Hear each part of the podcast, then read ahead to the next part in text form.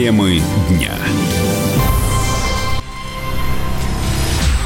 В Госдуме раскритиковали проект о минимальной зарплате бюджетникам. Глава Комитета по труду и социальной политике Ярослав Нилов заявил, что сама мысль правильная, но правительство вряд ли найдет источники финансирования этих изменений. Проект о минимальной планке зарплат бюджетников разработал парламент Республики Северная Осетия Алания. Депутаты предложили изменить 144-ю статью Трудового кодекса и прописать в ней, в частности, что месячная зарплата не может быть ниже двух прожиточных минимумов, установленных в регионе.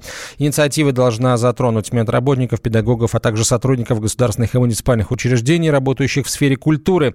Директор Института социально-экономических исследований финансового университета Алексей Зубец идею поддерживает, однако предупреждает, что в проекте легко найти лазейки для того, чтобы его не выполнять бюджетники должны получать какие-то нормальные деньги, которые удержат их на рабочем месте. И предлагается ввести нижний порог оплаты бюджетников, всех вообще, на уровне двукратного прожиточного минимума в регионе. То есть, если, условно говоря, прожиточный минимум составляет 11 тысяч рублей, то, соответственно, зарплата бюджетника не может опускаться ниже там 22 тысяч. К сожалению, у этой инициативы есть недостатки, потому что ее легко обойти. Людей будут переводить просто на полставки, а заставят выполнять выполнять прежнюю работу. И в результате зарплата будет ниже, чем вот этот порог, а по факту люди работать будут столько же или больше. Потом надо понимать, что есть э, бюджетники вообще разные. Например, условно говоря, уборщица в школе и есть врач. То есть вот такой мерой должны быть защищены только социально значимые категории бюджетников. С другой стороны, действительно, тот э, порог бедности, минимальная оплата труда, она не защищает человека от бедности бедности. Она защищает человека от нищеты. Поэтому в стране вообще необходимо поднимать порог минимальной оплаты труда и прожиточный минимум для того, чтобы он соответствовал хотя бы 20 тысячам рублей, 25 тысячам.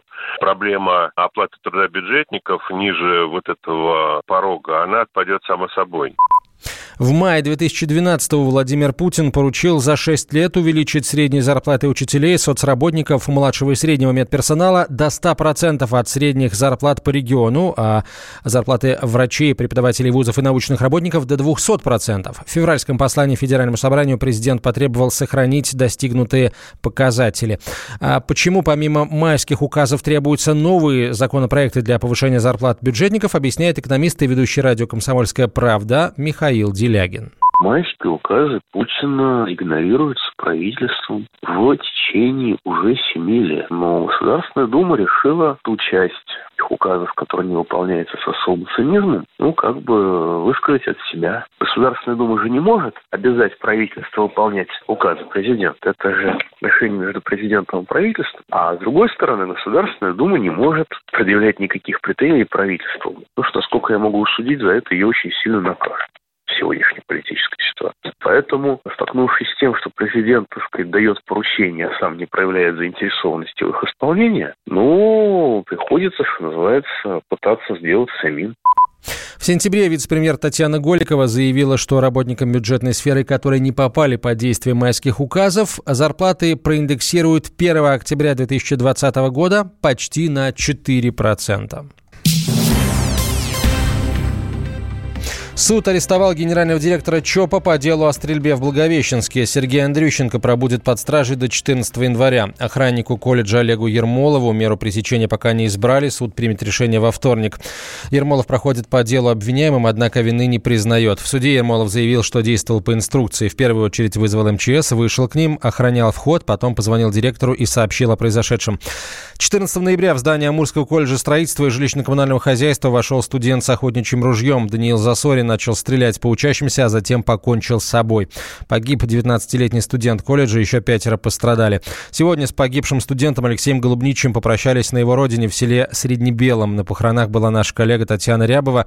Татьяна, здравствуйте. Я понимаю, что на похороны приехали не только близкие Алексея, но и сотрудники колледжа и журналиста, верно? А, здравствуйте, да, все верно. Было очень много людей. Приехали студенты колледжа из Благовещенска, приехали многие люди, которые просто сочувствуют этой ситуации. Естественно, были односельчане, родственники, родные, друзья. То есть было очень много народу вот в, в этот момент на похоронах сегодня. А студенты колледжа выдвинули версию, согласно которой Засорин устроил стрельбу, чтобы отомстить тем, кто якобы обидел его девушку. Получается, что а, погибший Алексей Глубничий был одним из обидчиков. А, что говорят люди об этой версии? На самом деле большинство людей, с которыми удалось поговорить, эту версию не подтверждают. Многие даже говорят о том, что вообще не знали об девушке и об этой ситуации. То есть это такая самая непопулярная версия среди тех, кто вот был, например, на похоронах, и среди тех, кто с нами общался. Тем не менее, говорят, что Алексей Голубничий, по рассказам тех же однокурсников, с Данилом конфликтовал уже несколько лет. Стало понятно, из-за чего у них конфликта был? Э, есть версия о том, что действительно был продолжительный конфликт, но о его причинах э, пока, к сожалению, узнать не удалось, потому что с родственниками Данила мы не смогли связаться. И точная причина вот этой вот долгой-долгой войны, если она была, мы не знаем. Они не дрались никогда? Не, не было таких инцидентов? Говорят, что на днях э, действительно случилась драка, но опять же это только по словам студентов, то есть то точно неизвестно. А, спасибо большое, Татьяна. Татьяна Рябова была на прямой связи со студией, корреспондент «Комсомольской правды» Благовещенск.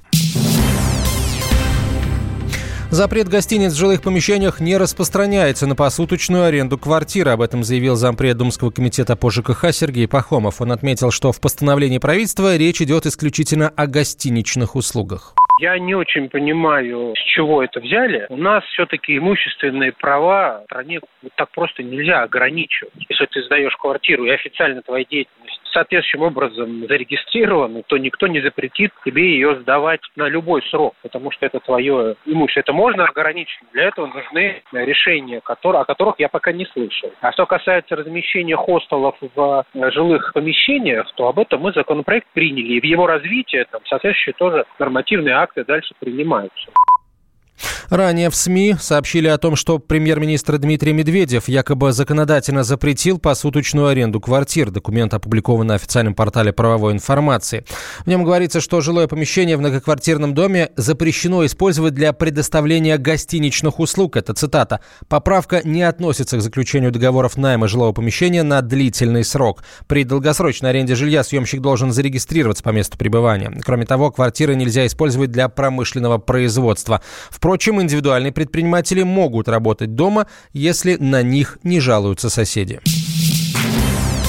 Темы дня.